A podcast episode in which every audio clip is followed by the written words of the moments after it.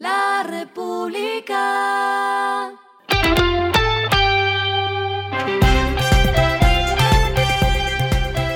Al final de la jornada, esto es lo que debes saber sobre el comportamiento de los negocios, las finanzas y la economía.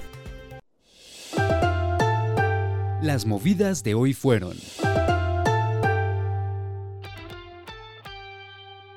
La Superintendencia de Salud ordenó el control forzoso y administrativo de Famisanar EPS como resultado de los malos balances financieros de la entidad y un aumento en el número de quejas por parte de sus afiliados. Famisanar registró el corte de junio 3,04 millones de afiliados en 21 departamentos y la mayoría se concentra en Bogotá y Cundinamarca. Llama la atención cómo puede ofrecer cobertura en otras regiones, incluso hay departamentos en los que no tiene más de 10 afiliados.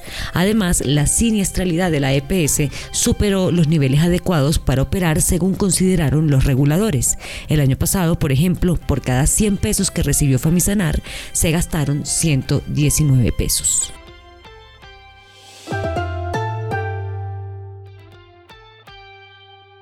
Renault Sofás anunció que agregará el ensamblaje del modelo Quick a su planta de Envigado, donde también ya se ensamblan el Steadway y la Duster. La empresa francesa invertirá más de 100 millones de dólares en esta planta de ensamblaje con estimaciones de exportación a México, Ecuador y a otros 13 países en América Latina.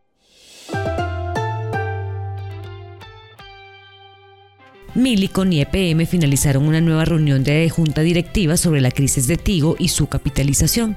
Aunque cercanos al encuentro dijeron que esta vez hubo un mejor ambiente, no se dio el visto bueno para emitir acciones en el mercado de valores y así buscar la capitalización. El objetivo inicial era colocar 228 millones de acciones por 2.644 pesos cada una y así lograr 602.987 millones de pesos. Habrá una nueva reunión. Lo que está pasando con su dinero.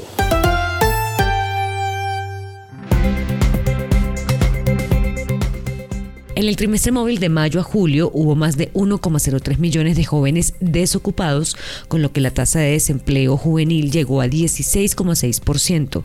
Esto es una disminución de 1,3 puntos porcentuales respecto al mismo periodo del año pasado, cuando la cifra estaba en 18%.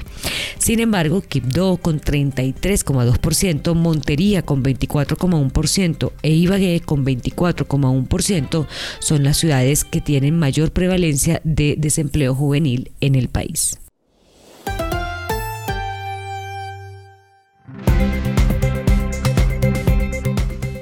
Los indicadores que debe tener en cuenta. El dólar cerró en 3.928,28 pesos, subió 1,69 pesos. El euro cerró en 4.190,10 pesos, subió 2,20 pesos. El petróleo se cotizó en 91,13 dólares el barril. La carga de café se vende a 1.320.000 pesos y en la bolsa se cotiza a 1,86 dólares. Lo clave en el día.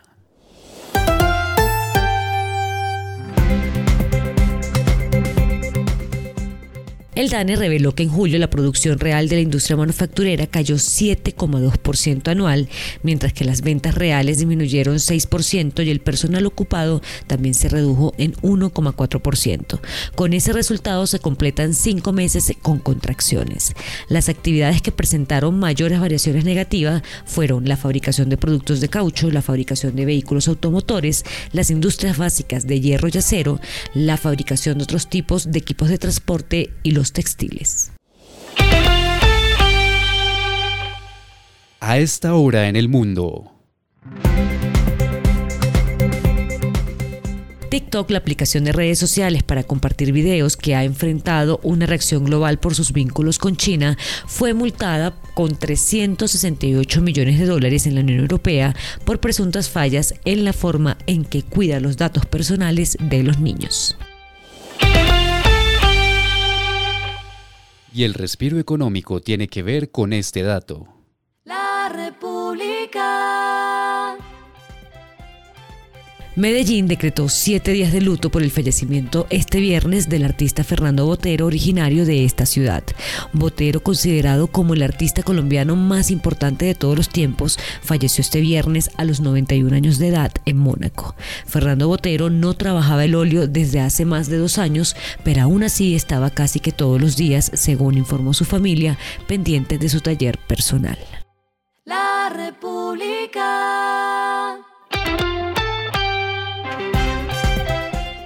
Y finalizamos con el editorial de mañana, situaciones que determinan al gerente del futuro. Con 2030 a la vuelta de la esquina y la pandemia en las páginas de la historia, hay factores que determinan a los líderes del futuro y los retos que se les vienen encima. Esto fue Regresando a casa con Vanessa Pérez.